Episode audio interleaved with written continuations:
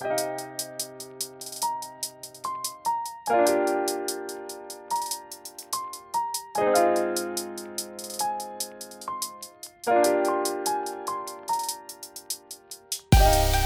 迎收听跳岛 FM，这是一份可以用耳朵收听的文学杂志。在这里，你将听到关于文学的一切，以及更多。用轻盈的声音装载有重量的语言，用鲜活的讲述赋予生活叙事的形状。和我们一起从一本书到下一本书，听见文学，阅读生活。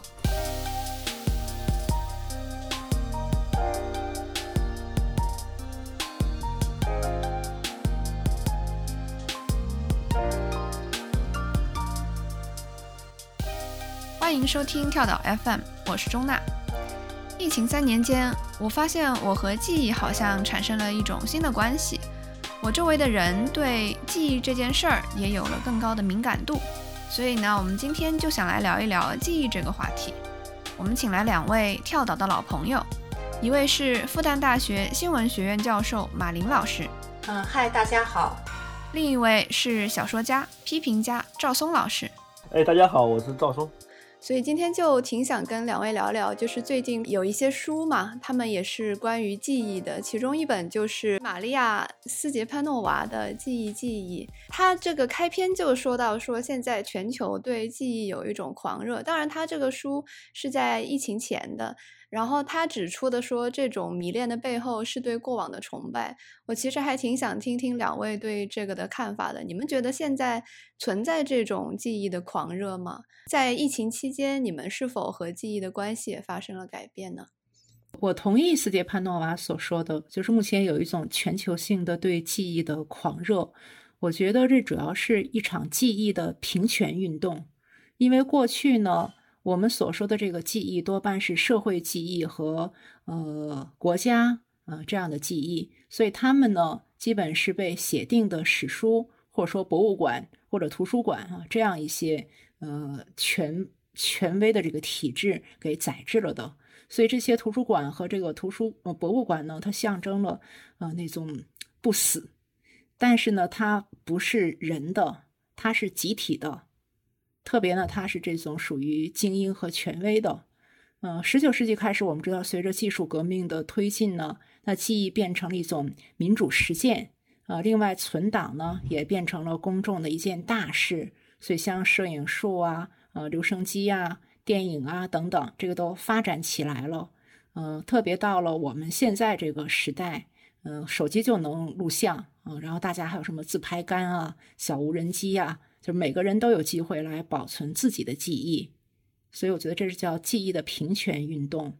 呃，但当然了，就是我们说，当呃这样的事情发生以后呢，日常生活当中的记忆产品啊也太多了。就是我我们每天会产生大量的视觉和言语的记忆的这些垃圾。我记得在十几年前的时候。嗯，有一次小规模的，也是这种类似于茶话会吧。呃，上海作家陈村老师啊，他带了特别好的一个照相机，就在那个时代是最前卫的。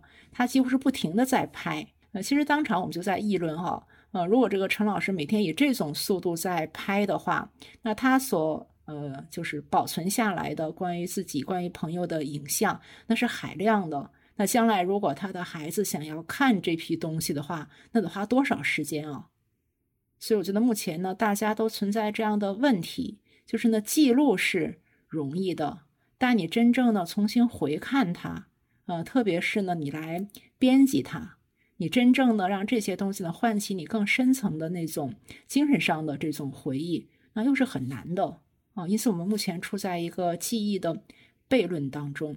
我觉得。马老师提到这个非常有意思。首先，你说到平权运动，就是个体可以参与到记忆的制造当中，我就想起，其实过去，呃，几十年的确是存在一个对回忆录的这样一个狂热吧，在英美的这个出版界里，的确这个 memoir 的出版就是个体的来讲述自己的过去，来构建一种叙事，成为一种非常受欢迎的模式吧。这种爱的叙事，我觉得科技的发展嘛，让大家也可以借助媒介来凝视自己，社交媒体的出现也让大家更喜欢的凝视自我。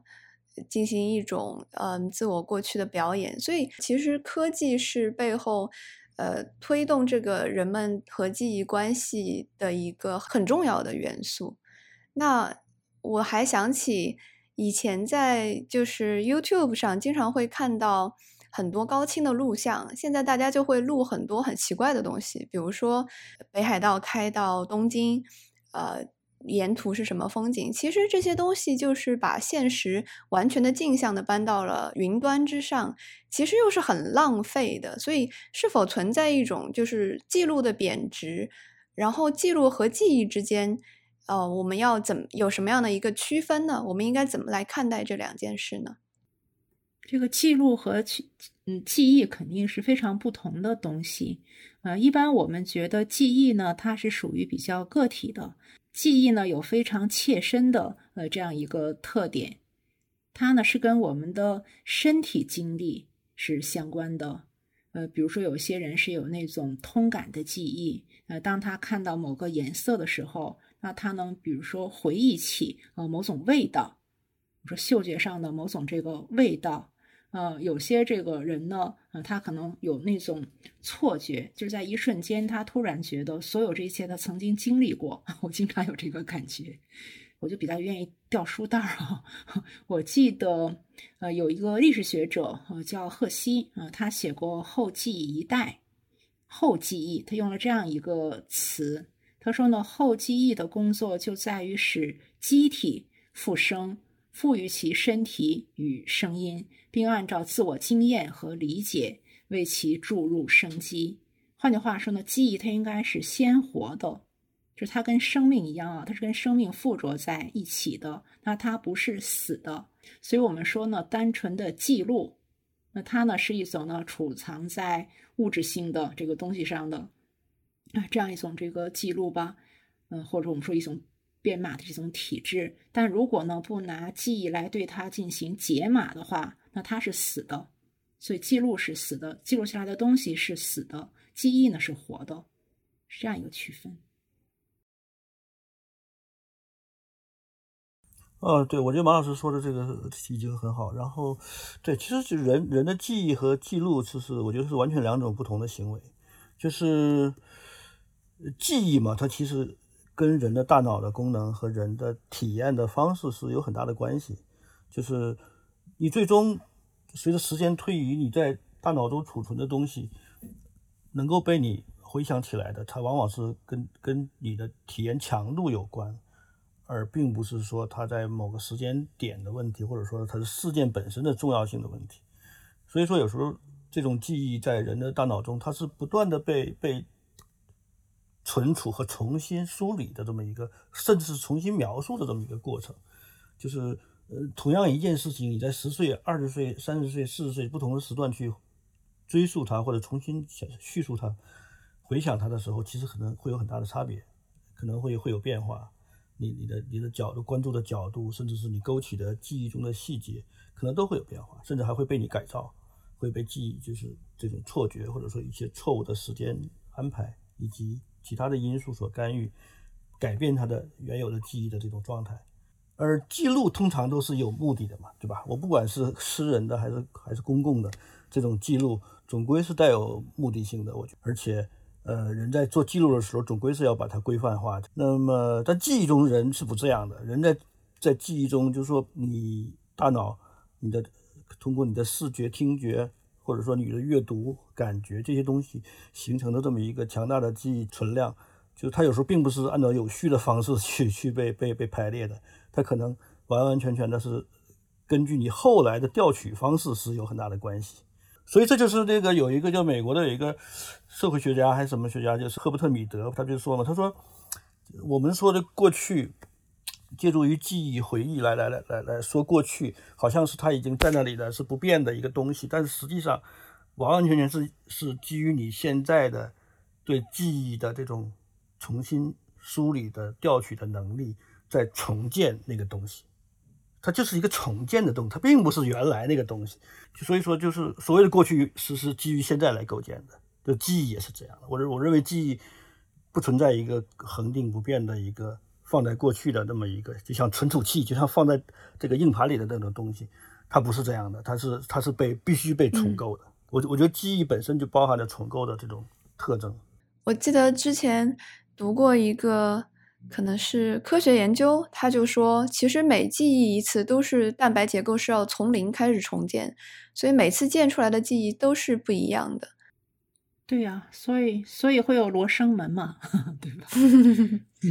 每个人可能他都是选择性的来关注啊，选择性的记忆啊，其实也是选择性的遗忘啊。如果我们全都记住的话，不遗忘的话，那也太吓人了。所以好像也是斯蒂潘的话说吧，说遗忘有时候也是一种慈悲。嗯。我这个举一个例子，据说我小小时候四岁时候有一次很惨烈的车祸，呃，真的是周围就是死人，然后一大堆血与玻璃的那种状况。我只有四岁嘛，所以呢，我的心里就把这段记忆给屏蔽了。我自己是没有这段记忆的，就一直都是没有的。直到我后来二十几岁想学开车了。然后我坐到那个方向盘后面，手搭到那个方向盘上，然后人就开始抖，就抖得特别机械，特别的怪异，然后就觉得有问题了。这个时候，然后才想起来，其实大人给我讲过，但原来根本没有往心里去。说我小时候出过车祸嘛，什么大难不死嘛。其实据我妈妈描述，我就是可能翻滚到了那个司机的旁边，然后那个司机是去世了。就当场车祸就就就就就就就就过去了，所以呢，可能就给我心理当中造成某种创伤了。后来好多人劝我说：“你这种状况啊，你必须要去找那个心理医生，嗯，说你让他把你催眠了，唤起你的这段记忆，说你就克服了。”我说：“那我算了，我就不开车了，我不想 唤起那段那个记忆。”所以也是一样的，我觉得。可能有一种就是心理应激机制吧，PDST 啊，我们把它叫做什么？对，就是在战后有一有一些老兵，他是不断的会陷入过去的记忆，还有一些老兵是完全失忆了。他这个失忆其实就是一种慈悲性的，全都抹去了，对吧？所以从这个角度来讲，人也不能什么都记得，呃，人也应该适时的遗忘。哦，包括呢，人类历历史上那么多大规模的互相的屠戮，哈，啊，就是如果当然我们说不忘历史，但如果真的是永远把它这个记着的话，那人类社会不会好，所以也有这样一个方面。嗯，对，是是这样的，就是这对这个实际上当然也是个悖论啊，比如就比如说。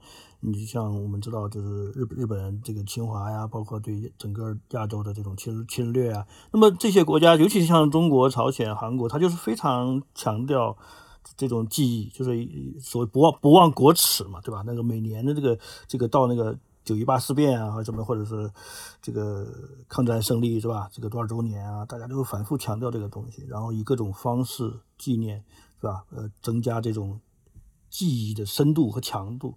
那么有一个日本的，就是一个一个导演，他就花了好像二十多年时间，就拍拍什么呢？他拍日本中小学，就是对这个记忆的修改，就说他修改教材嘛，他其实就是想抹掉记忆嘛，就是要抹掉呃留在他们这个后来的新生代的人眼脑脑海中没有负罪感，你知道吗？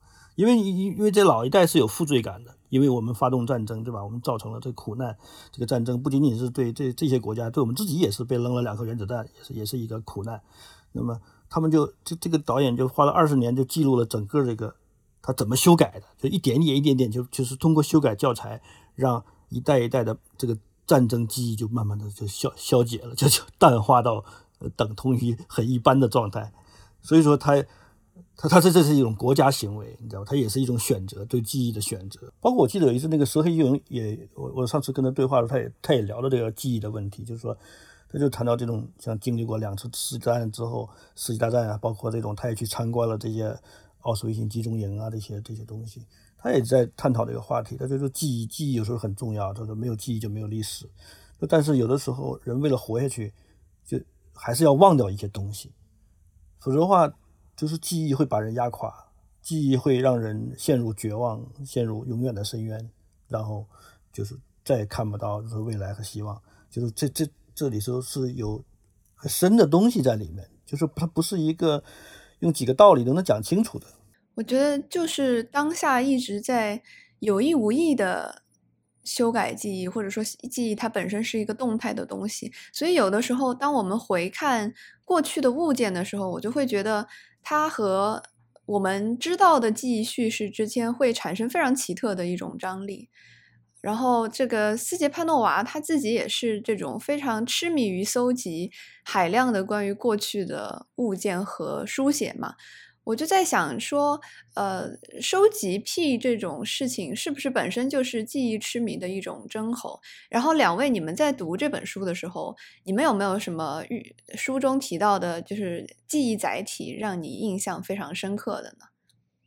我记得马老师当时写了那篇书评嘛，就是讲了那个瓷娃娃，我觉得还蛮有趣的，能不能展开讲一讲呢？嗯，那个瓷娃娃因为太鲜明了，它整个书的封面都拿那个瓷娃娃来啊来做封面的。那个瓷娃娃部分，我其实倒想把它呃略过去，因为太明显。我当时觉得就是书中另外提到的那种媒介，就是康奈尔的盒子，我对那个很感兴趣。因为约瑟夫·康奈尔啊，嗯，我们今日也可以把他看作是一个装置艺术家，他也是一个狂热的纪念品的这个收集者。他一生可能最有名的作品就是盒子系列。他这些这个盒子呢，其实都是镶有一面有玻璃的，然后呢，有玻璃这一面是可以让观众看到的。然后盒子里面每一组，每一个盒子里面的组合都不一样，有的放宝石啊、天鹅绒啊、玻璃呀。放一个这个小娃娃呀，女女芭蕾舞者啊等等。那有的话放软木球啊、彩纱呀。换句话说呢，所有这些选择都是他非常个人性的、非常个人化的一种选择。当我们看的时候呢，会感觉这个小东西有点像过去那种奇趣柜，就我们知道十七、十八世纪那种叫奇趣柜或者奇珍柜的这种这个东西，它兼有呢收藏、展示和这个记忆的功能。而且呢是非常个人化的，换句话说，就是大家如果不看他写的那个说明，他想说些什么，他想表达他的什么私人经历，那是我们完全不知道的。所以呢，这个康奈尔的盒子呢，我觉得它比较能够代表我们说的后记忆时代的这样一个特征，就是它是非常个人化的这样一种制作，它也是一种那物质材料的啊一种记忆的蒙太奇。嗯。赵老师呢？赵老师，你在读这本书的时候有没有记忆很深刻的载体？哦，当然就是其实也是就是他最明显的就是他经常会提到一些照片嘛，一些照片，然后在他整个这个文本的构建中，我觉得起到了一个一个很很重要的作用，因为它比较具体。然后其实很多现代作家其实都喜欢对照片的这种作为一个一个信息的载体、记忆的载体，然后。基于它做出一种重新的构建，包括像像像很多像纳博科夫啊，甚至包括像呃像罗格利这种新小说作家，像诺诺特伯姆啊，还有那个塞巴尔德，都是这样。我觉得他们都在频繁的使用这种照片作为一个材料，然后进行再处理，这很有很有意思。我觉得，你觉得他们是出于他们是被照片的哪一个？特质所吸引，然后想要用虚构来对它进行再创造呢？就照片，它这个东西，它它它跟录像不一样，就是说它它是不连续的，它这就是一瞬间，对吧？那么就意味着它它的前后的这个逻辑线索什么的，你在经历过一段时间之后了，你你必须重新去赋予它一种线索。而不是说它它像拍一个完整的录像，你可以看到前前后后的所有动作、表情什么的这种变化，对吧？你你还会会有一个很清楚的背背景交代，会有声音。他没有，他就是一瞬间。所以你你你如果在经过很多年以后，面对这一个瞬间的时候，你你你如何去解读它，就就意味着你要重新赋予它一种上下文的关系，就是这样的。呃，西方的古希腊的记忆女神叫呢摩涅莫须涅，呃，她呢是与宙斯然后结合，呃，生下了九位缪斯女神。那这个缪斯女神我们大家是比较熟悉的啊，分别负责史诗啊、天文、音乐、爱情诗、呃、修辞、舞蹈、悲剧、喜剧和历史。那，负责史诗的这个缪斯呢，它的象征物是铁笔和蜡板。蜡板其实是可以更改的，嗯，所以呢，可能也在暗示哈这个史诗的这种移动性、变异性啊。那像对我来说呢，我在大学教图像学，我觉得最奇怪的是。九位缪斯女神当中，没有一个是管图画的。如果说呢，这个缪斯是统管艺术的话，它缺了特别大的一个板块，就是呢图像。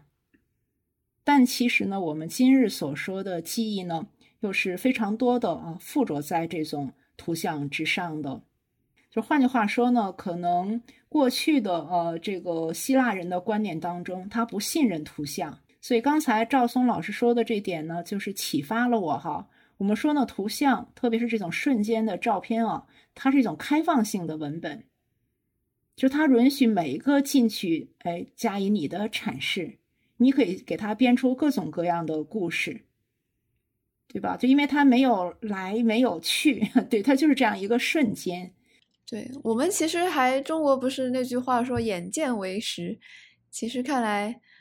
呃，如果放在图像这件事情上，反而是值得商榷的。其实眼界也不为实。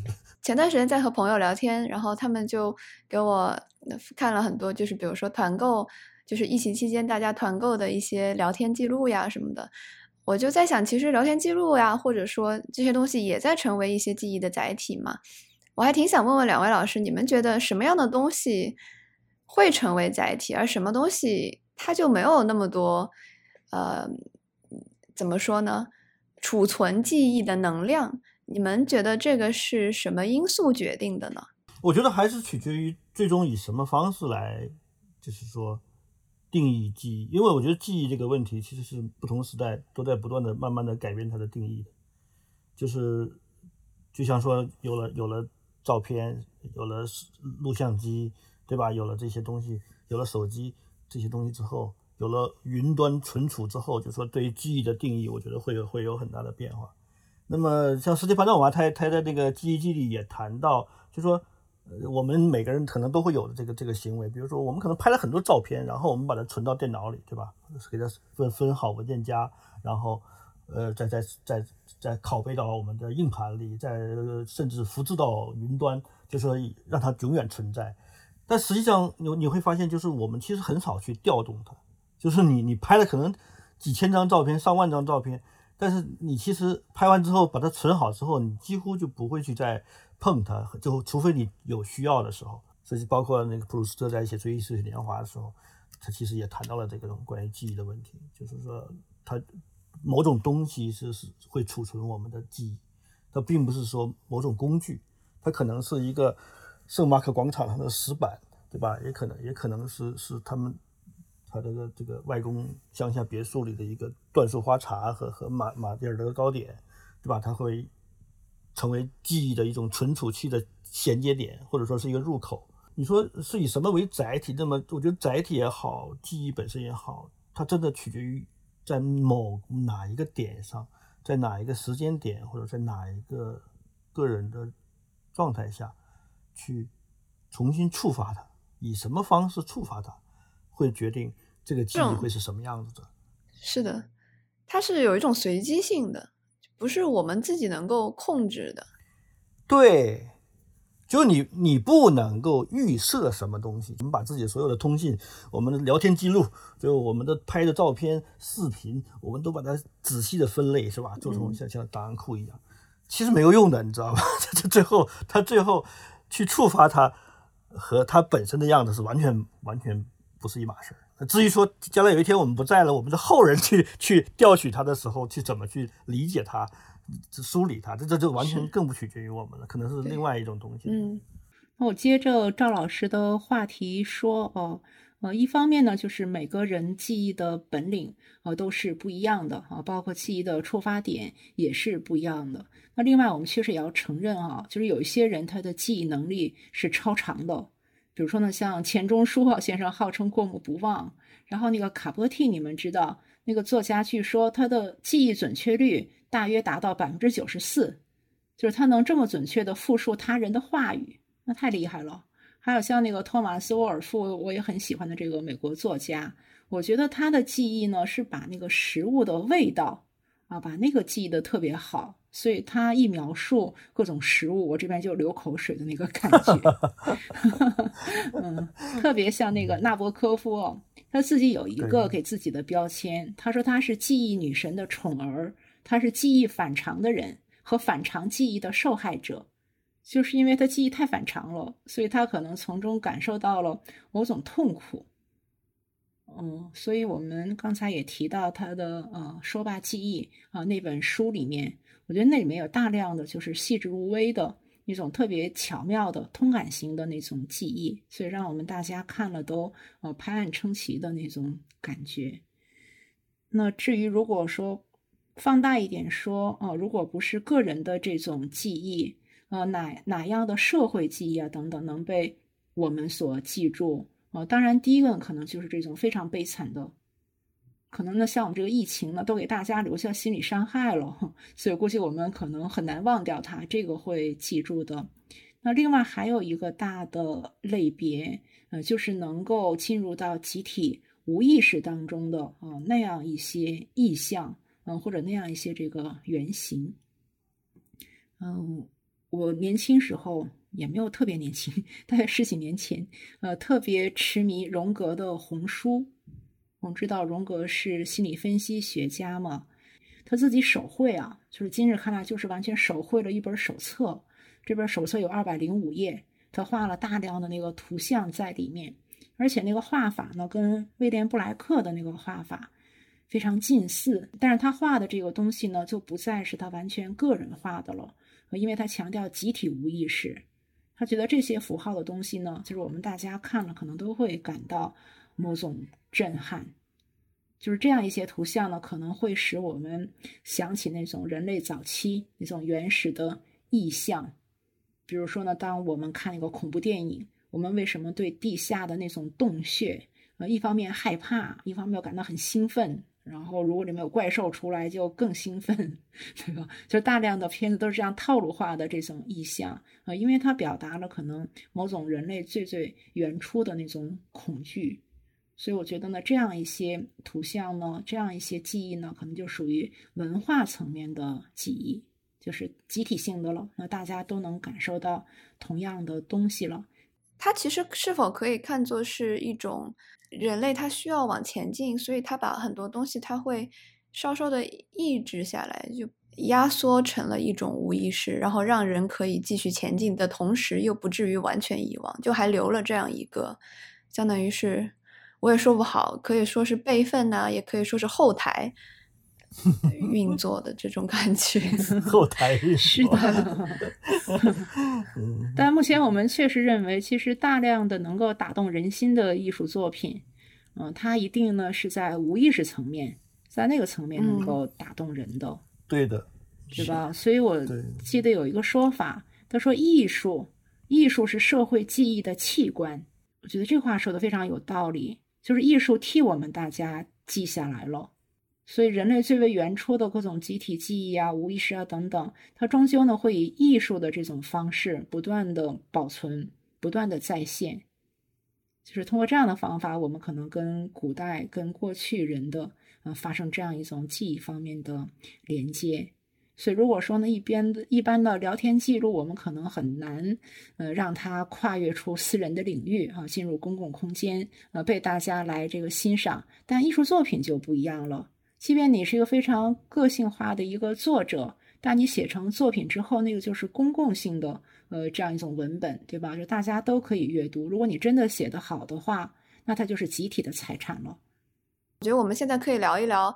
嗯，娜塔莎·沃丁的那本书，它来自马里乌波尔。它其实就是一个女儿，她通过自己能够搜索到的所有的档案也好，个人记录也好，以及她自己的回忆，他试图去还原他母亲的生平经历，还有内心的故事。其实这种感觉就和我们刚才聊的就挺类似的，就是他在做一件似乎注定会失败的事情，但是他还是得去做。嗯，我觉得这本书这这今天来看，其实还是很让人唏嘘的。唏嘘原因，我们我们知道，在新闻中马里乌波尔这个最近出现的频率超高嘛，而且这个城市几乎就快要被炮火抹平了。我们知道乌克兰，它就后来加入成为苏联的一部分嘛。在二战之前，就是苏联也发生了很多这种政治上的这种运动啊，也有各种集中营啊、劳改营啊什么的。呃，然后二战爆发，要么去留在苏联去经受那样的一个一个环境考验，要么就是到德国去做劳工，对吧？呃，其实没有哪个更好的，都是糟糕的，是只是看谁更糟糕而已。你看，我们二战对二战的这种选择性的历史诉说，就好像这个大屠杀，对吧？犹太人就已经占据了很大的一个一个部分的这种话语。但是他不是犹太人，这些人啊，对吧？但他们就作为劳工，其实也是遭受了巨变时代的这种重创，对吧？经历过很多磨难，好不容易活下来，也是也也像精神病一样，对吧？不断的在痛苦中煎熬。就是说，那这些人就完全被被被历史无视了，就是不存在。这些人就像不存在一样。他写这个，他来在马里乌波尔这么这样一本书，他知道不能不可能重构，有很多东西已经断掉了，很多信息也不完整。那么，但他试图让大家知道，这样的人是是存在的，这样这些人他们是被历史忽略的。最重要的是，他指向了那那一点，而并不是他是不是能够真正触及到那一点。而且看完这个。书的感觉就是，那真是无比沉重。我觉得这这这个能跟他比的，还有另一本书，就是那个叫《被屠屋的鸟》，就是 一个呃，我不知道这科辛斯基，一个美裔的一个波兰波兰裔的美国作家，就是写的是二战之前东欧，就是尤其是波兰对犹太人的迫害和排挤。很多时候就是说，这个历史就是你你会发现，这个被在主流的叙事中，就常常是有巨大的选择性，就是说，常常很多东西被忽略不计了。科辛斯基写完写完《被屠屋的鸟》出版得的奖，然后呃被他的祖国这个这个波兰人民骂的要死，被移民到美国的很多波兰裔的这个人人威胁恐吓要杀了他，就是就因为他揭他揭露了真相，就是说在二战之前，在纳粹迫害犹太人之前，东欧的国家对犹太人的破坏也是非常的残忍。但是这样的东西大家是不希望记住，就是大家都希望把它忘掉，就像没发生。既然已经有希特勒替买单了，对吧？那大家不用买单了，就好像是这样一种感觉。其实跟他来自马里乌波尔，其实有有有有一异曲同工之妙，就是说，他都揭示了人带有某种虚伪性的，或者或者说，呃，为了延续人类社会的这种呃貌似和谐的状态，就选择性遗忘，就是就就就忘掉了一些东西，就。就像现在也是这个社会、这个世界也正在发生的，大家每每天都在很多人在为乌克兰人民的痛苦鼓与呼，但是其实呃可能在之在此之前也发生过这种大规模的杀伤性的这种侵略战争，但这好像没有人去在意，是好像这个跟人类无关，只有乌克兰人民是人民是人类的一部分，就就就变成这样一种就很奇怪的叙事。嗯，因为听赵老师讲到这儿，我很想补充一点。我觉得这个他来自马里乌波尔，毕竟呢，在我们国内，你如果给它分类上架的时候，它是文学，你不可能呢把它放到历史啊那一档里面去。所以在我们整个人类可能文明发展的进程当中，文学是经常在改写历史的。嗯，这是我觉得很重要的一点，就是文学呢通过呢讲述比较私人化的这样的叙事。这种呢非主流的这样一个声音，啊，让它被表达出来，这呢往往是一般的我们说的正史啊，特别是正式的这个历史呢，呃，很难达到的，呃，这样一些地方。所以呢，很多文学书写啊，当它被大众接受以后，可能会呢就是激发一种反过来一种反动，就是对历史再重新书写。就从这意义上来讲呢，呃，就是文学经常在改写历史的这个脚本。历史这个东西其实是多方角力的一个结果，所以大家似乎都想要一个更简单的叙事，这样可以及早的、轻松容易的做出判断，然后就就开始往前继续往前走。而这些文学作品，它其实是以个体的一己之力，想要去撼动就用借用艺术这个非常强大的杠杆去撼动这个非常主流的一个叙事。那历史是由强者书写的吗？但是文学总是袒护弱者，所以这二者是有很大的区别。我们都谈到这个马里乌波尔现在就是深陷战火，然后嗯，几乎被夷为平地。我其实很想听两位聊一聊，就是记忆它，呃，它我们都提到它有很多触发点嘛，它既有文字、影像，其实还是有地点、空间这样一个呃媒载体。我就想说，当比如说，马一个城市，它的整个面貌都被呃，无论是战争还是社会发展所改变，甚至摧毁的话，这个会对我们的记忆带来什么样的影响？会不会让我们的记忆就失去了依附之地？它它最后会产生什么样的变化呢？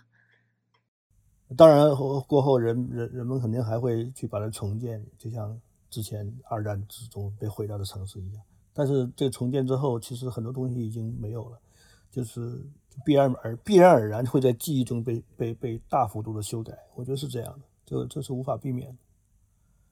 而且还要看将来谁在这里这执政或者说管理这个城市，对吧？它属于谁？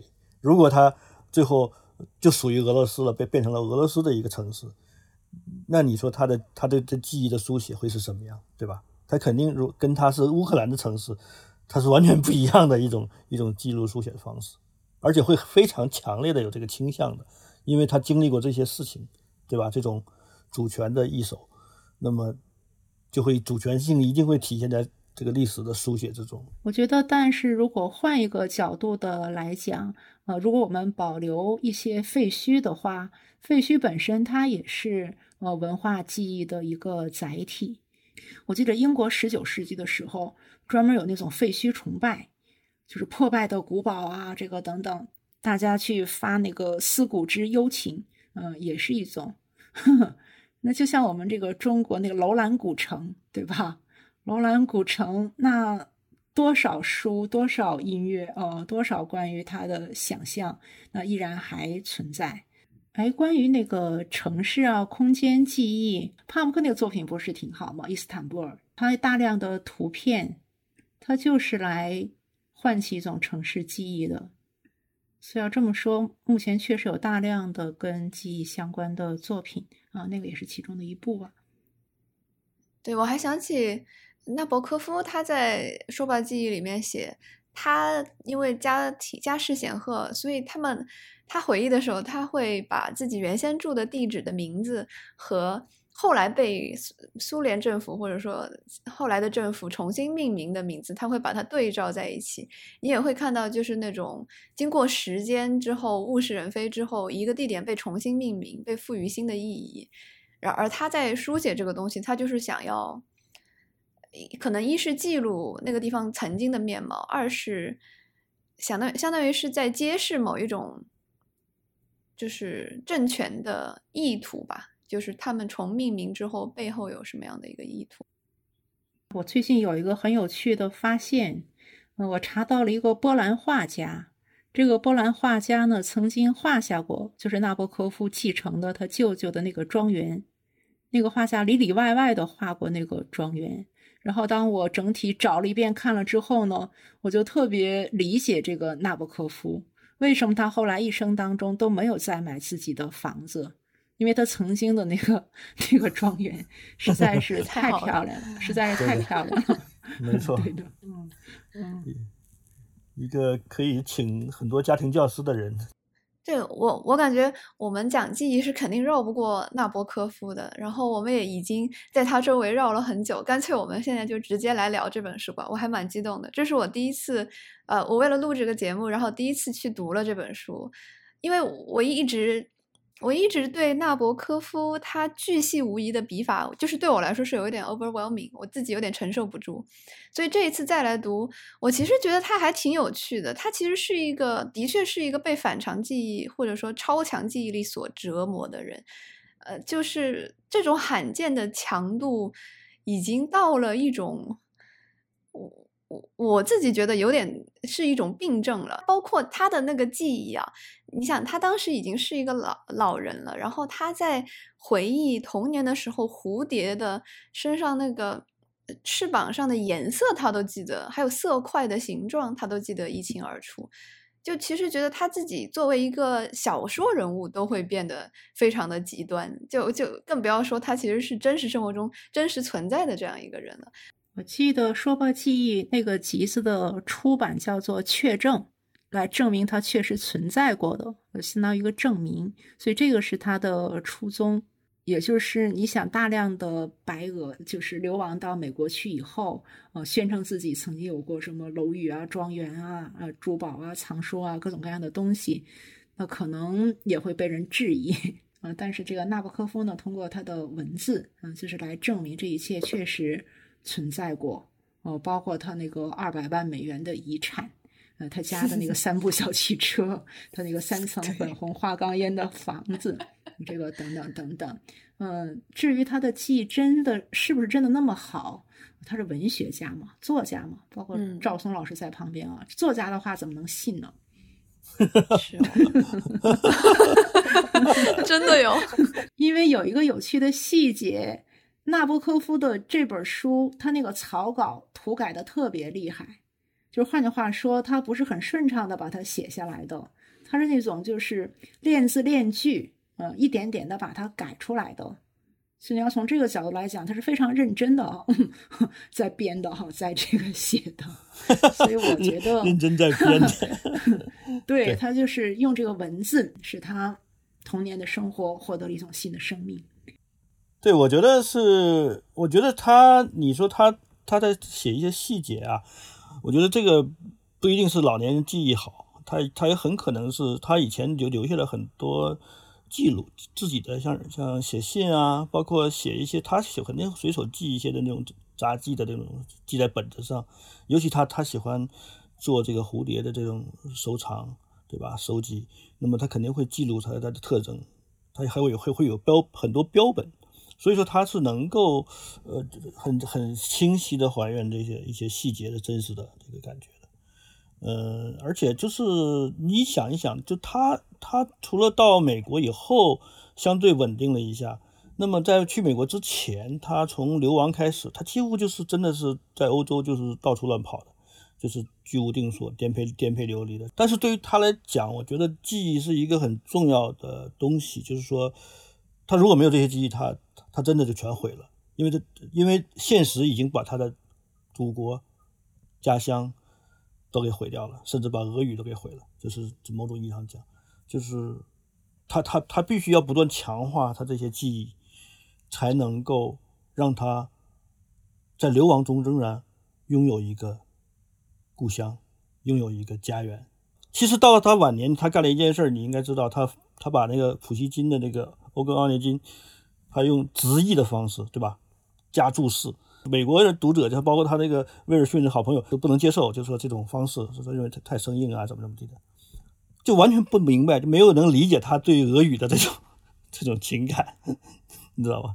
他就是他的一个梦，这是他的一个一个情节，他要用这种方式来表达自己对故乡、对他心里的记忆中的那种家母语。还要表达一种 永远的这种关在意，永远的铭铭记，所以他才才他会写写这个，呃，把把普希金的《欧欧根奥涅金》要用那样一种方式，就是正文可能就一一薄薄一本，但是注释写了三卷，对吧？就是这样一个东西。谁说他不好，他马上就拉黑他的，因为因因为他不能够容忍有人在这件事情上，我的朋友会在这种事情上对我表示质疑。就这不是个学术问题，这是个情感问题，你知道吗？对的，对的。对，拉伯科夫是一个非常刻薄的人嘛，就是那么他比如说他对表达这个对像陀思妥耶夫斯基这种重要的这种所谓的俄语大作家，他对他表达某种轻蔑或者不屑的时候，他他其实是常常是基于他对俄语的这种纯粹度的这种要求，对吧？那么在他心目中，你像这个托尔斯泰、契诃夫这种普希金，这是代表了俄语的这种。最高水准的那托斯托耶夫斯基是是一个一辈子要用赶赶稿子换稿费的一个人，是是来不及去去去精敲细细磨的那种那种作家，他的俄语是是比较无杂的，就是这种比较粗糙的。那么翻译成别其他语言了，可能这个问题就不明显了。但就作为他来讲，他拿起来一看就就味道就不对，一闻着就就就就头疼，就是会这种状态。记忆就是他的存在的基础。就是他他他没有这个机，别人移民了，可能也就过上新生活或怎么样的，反正都好办。他不行，他他一定要一定要这么干，他一定要要重不断的用他的语言去重构记忆，然后给自己留下这么一个托儿，来支撑他这个活在这个世界上的精神上的力量。这个真的让我很就是想起张爱玲，他当然张爱玲也是出于有经济上的元素因素，他会去写。呃，就还是会用中文写大量的，就是自己过去的故事，然后会写《红楼梦宴》，会用白话文去翻译《海上花列传》。我就觉得，就可能其，然后我去读张爱玲和她友人的信件吧，就发现她还是会定期的让她的好朋友去定制旗袍给她寄过来，然后再把呃中国中文的报纸寄给她。我就觉得这一点非常有趣，就是她其实。他自己嘴上不说，他从来不讲自己流亡海外，就是离开故土的这种心酸或者思念。但是如果他一直想要和中文世界保持联系，呃的方式就只有报纸，然后他不停的让朋友寄报纸过来，这本身就是他自己没有切断那个对母语的眷恋。对他自己也做很多吃力不讨好的事嘛，把自己 作品从英文翻成中文。对。对，我就觉得跟纳博科夫这点还蛮像的。呃，我其实还挺想听听两位，你们觉得纳博科夫的这个记忆叙事有什么样的特点？其实纳博科夫他作为小说家，他完全可以用线性的来写，但是他完全没有做这种呃选择，他为记忆编织出的是一种呃反复的环形的这样一个结构。我还挺想听听两位是怎么看的。哦，纳博科夫因为是文体学家嘛，所以他肯定不会像一般的作家走那种线性叙述的路线。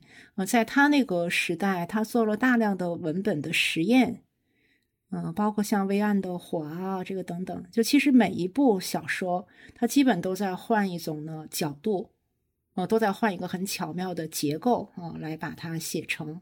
嗯，你刚才提到这个环形结构，呃，其实呢，他是把大量的他自己啊，他自己就是自传当中的一些应该出现的东西啊，把它呢藏进了他的作品当中，一个个彩蛋一样。他可能很希望别人能够找到。呃，好像应该是呃，说吧记里也提到，他有一个十几岁时候的初恋情人。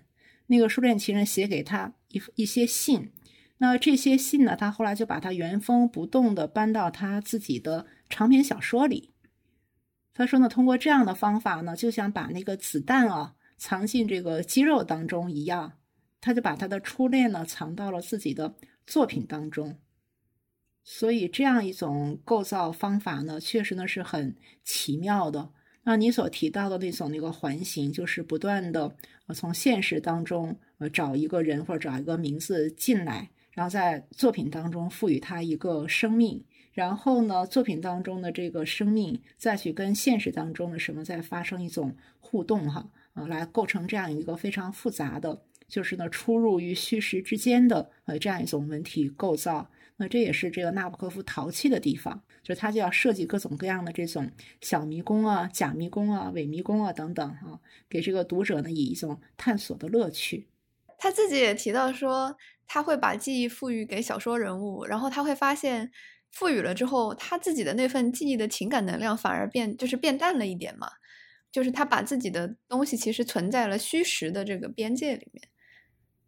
是的。但是我觉得纳博科夫首先是一个骗子，这个 这是这是加了引号的骗子，因为文学讲稿当中一开始他就提到说，就是第一个说狼来了的那个男孩，他发明了文学啊，所以我觉得这个是一定要认真理解纳博科夫的一点。所以你觉得你觉得是真实的，包括我刚才讲的这一个，没准也是他设给我们的一个圈套。赵松老师也是个骗子，嗯，所有作家都是骗子。我觉得我已经被骗太多次了，因为毕竟我专业是搞史学的，所以我跟赵老师是不一样的。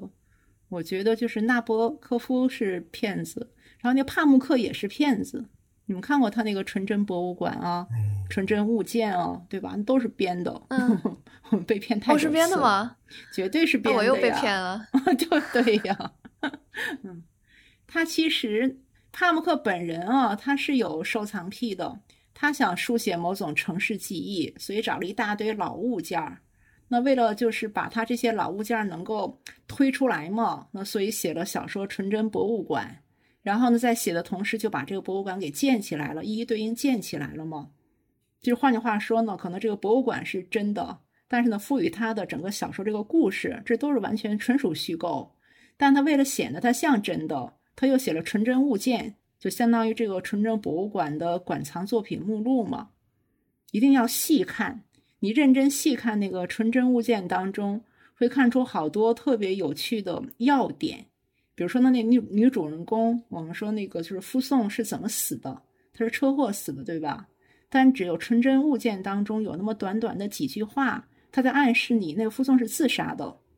哦，就换句话说，他是驾车要撞那棵树的，他是那么死的。哎，这个还蛮有趣的。我没有读过纯真物件，纯真博物馆我也没读完。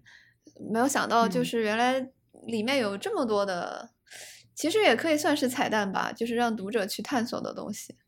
这对的，从这一点看啊，没想到帕慕克和纳博科夫还挺像的。我以前没有把他们啊很像很像在一起，很像的。嗯，包括我们今天谈记忆那个主题嘛，嗯，对吧？就是纯真博物馆本身就是收藏了大量的这个城市当中的私人物件，然后想让这个博物馆呢作为城市记忆的一部分，然后里面好多展品也是假的。包括海报啊等等，都是他现做的。对，他本人肯定是个收藏癖，他绝对是个收藏癖。他写那个伊斯坦布尔嘛，第一版就用了两百张图片，但是呢，到那个新版的时候就到了四百三十张图片。你想，他就是不断的在收集东西往里面加进去。嗯嗯，是的，哎，好有趣啊！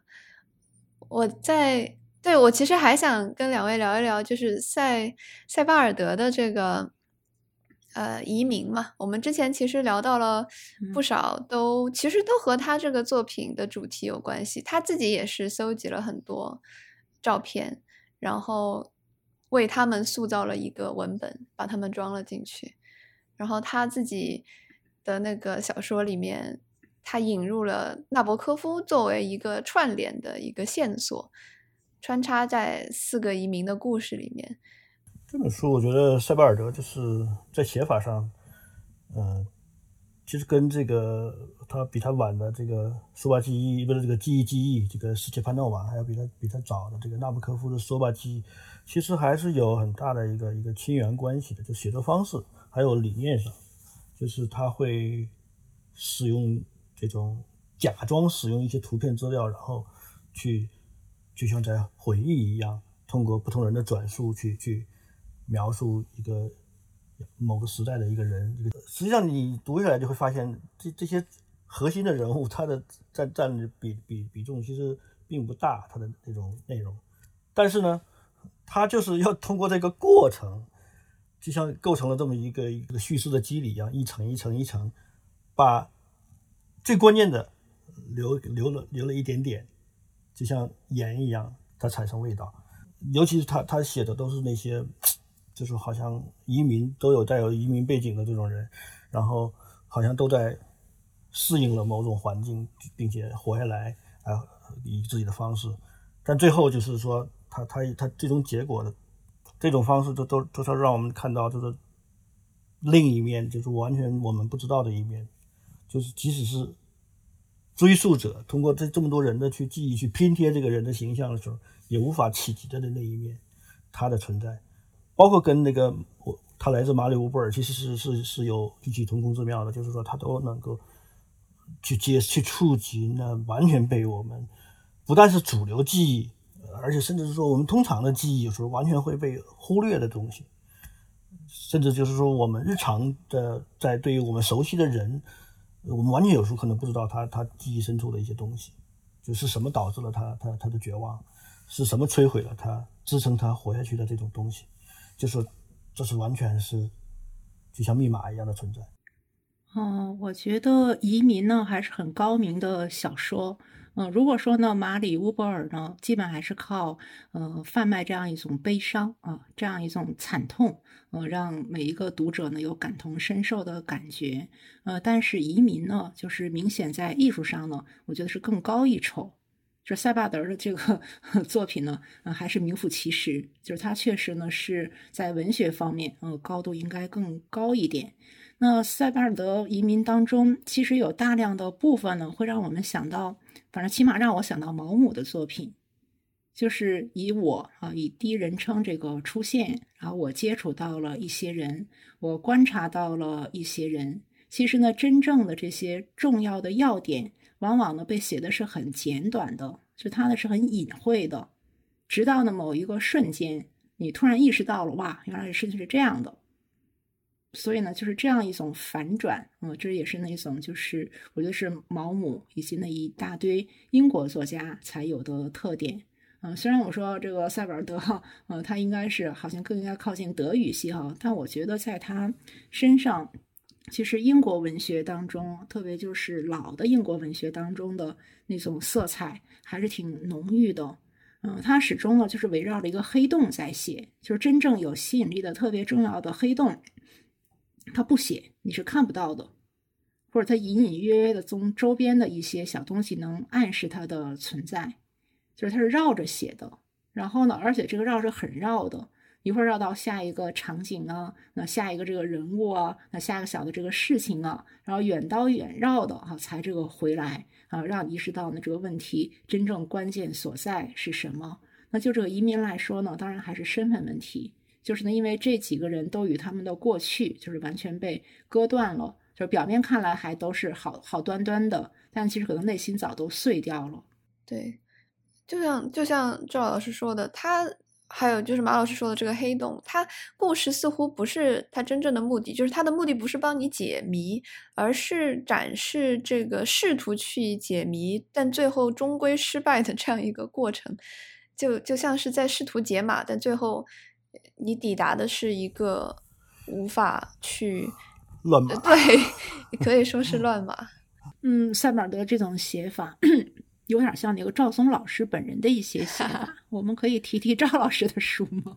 好呀，好呀。嗯，好好好好。嗯，其实你看赵老师他的那个《抚顺故事集》。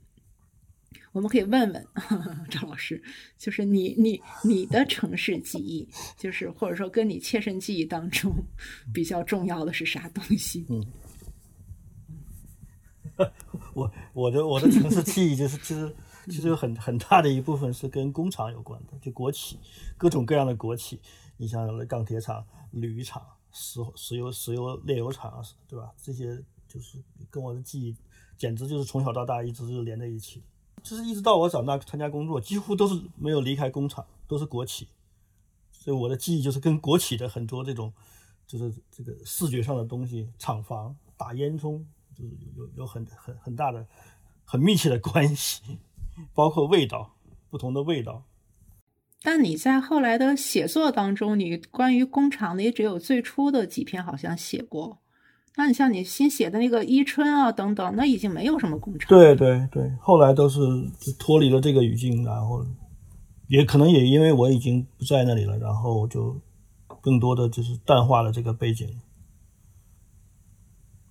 或者你不愿意回忆，不愿意想起，也不是吧？就可能是找人对赵老师心理分析一下。那你说，就像那个纳博科夫，他给我一个最大的启发，就是说。呃，像他这种人，就经历过这种家国巨变，对吧？就这么一个多多人，那他他他要想写这种东西表达，那他他实在是也太有太有发言权，是吧？那素材也太多了。但是你看到后来他写小说，他他对素材的使用就完全不是这样，就完全不是这种基于个人情感记忆啊什么这种来来来发生的。我觉得这这这一点还是对我很有启发的。嗯。对的，就是还是要节制。对，我觉得节制是非常重要的一个作家的本领。所以我写我《抚顺故事集》里，我写了十呃十个地方，这十个地方抚顺人都不知道，完全 都不知道。对，因为只有我自己知道，对吧？只有我自己知道，有的有有有一半已经不存在了。那这样其实就有点像是这些地方已经不在了，但是在你的小说里面，他们还存在着。对，它就是我我我我为自己做一个保存嘛，就是这样的东西。我我自己的家乡的也是有很多工厂，所以现在工厂很多也没了。我就觉得的确是眼睁睁的看见很多，呃，因为人注注定来的时候，他是先看到表象的，而记忆是很深层的东西，你就看到表象的话，会就会遗忘很多曾经存在的那些东西。对，嗯。我其实我们今天聊很多东西，我后来发现我们在描述艺术记忆的时候，经常会使用，可能也是我的问题，经常会使用很多科技的术语啊。我们今天讲了很多解码，讲了很多 嗯后台和云端的东西，这让我想起，其实前段时间我看到一个新闻，就是呃现在很多嗯医疗机构它会采用 VR 的方式来制造一些记忆片段，然后来帮助阿兹海默症的患者。来重返过去，然后据说这个疗效非常的好，那也挺害怕哟，也挺吓人的。是呀，万一他给我植入一个我完全没有经历过的记忆呢？那就是真，那就是那就跟你有一个电影是写这个的吧？有有对，有个电影是不是写这个？可以的，对，嗯，对，是啊，对。所以记忆还是个人的财富，个人的。嗯，也许有一天你发现你已经人类已经不能够掌握个人财富，都会被对了，所以我们没准要有一种记忆权或者记忆保存权。其实刚好最近出了一本英文的小说，是那个呃詹妮弗伊根呃美国作家他写的，叫《The Candy House》，好像可能中文版还就是还没有出。他就在讲说，他其实蛮有趣的。他讲的就是一个科创公司的老板，他自己研发出了一种新的软件和服务，就是能够把大家的意识给呃输出出来到一个云端，形成一个集体的意识。就是每一个用户嘛，订阅用户，他就拥有一个海量的资料库。哇，这个很可怕。对呀，然后关键最可怕的一点就是，哪怕你不订阅这个。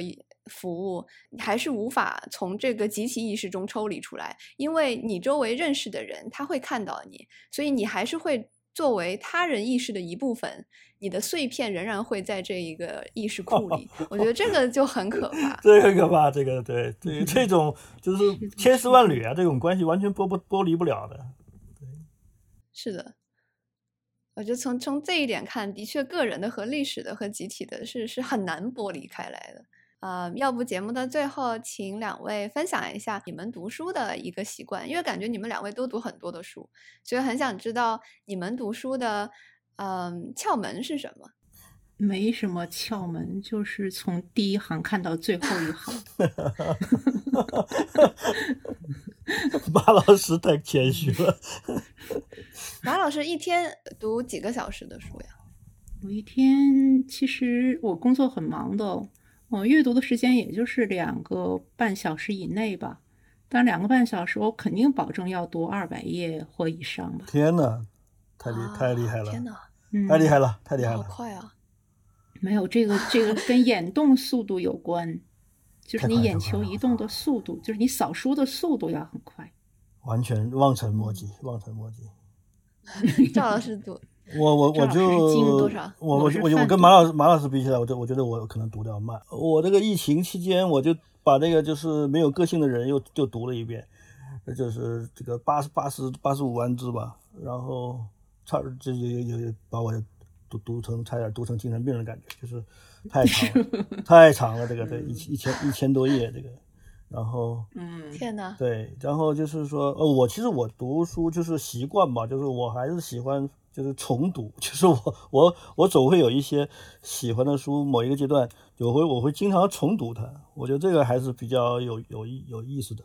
我也会重读，对，但是我觉得，嗯，我可能读书目前，呃，比较好的一个方法是主题式阅读，就是当我对某一个话题或者某一个作家或者某一个领域有兴趣，我就非常集中的啊，用一个月啊啊两个月，嗯，把我所能找到的这些书先找到，然后大约有一个排序，我从哪一本先开始，然后快速的把它们都过一遍，然后再筛选出其中的一两本，呃，再去认真的呃第二遍这个阅读。我觉得这种读书方法，它就是能让你在最短的时间里迅速的掌握，呃，某一个小小领域，某一个小板块。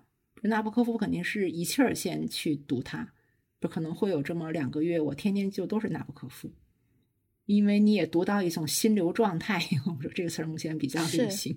对，当你到这个状态的时候，而且你会不断的发现他曾经用过的笔法，呃，哪里又重新又出来了。然后人物之间可能关系是怎么样的？他为什么到这本书要换一个写法？就相当相等等于来说，你比较理解他了。嗯，两位老师会记笔记吗？读书的时候，我会在书上 是写写画画。我会记笔记的。我的一般的每本书看完之后，你要从侧面看贴的那些条子，那只有我自己明白。就是不同的颜色，呃，代表可以重新来追溯的那些线索。一般来说，我自己的书我倒不一定去整理，但如果是我借的书，我肯定把它再整理一遍。就哪怕你这个键盘手打它，照抄一遍，都比你直接把那个 copy 过来直接贴上，嗯，要印象深刻的多，要便于记忆。我我这次读纳博科夫也是记了好多笔记。但是就记不住，就觉得特别讽刺。明明是 关于啊，你要带图的，你要带图的。嗯，回头咱们怎么联络一下？我给你看他们家过去大量的图片啊、照片呢，你瞬间你就记住了。好的。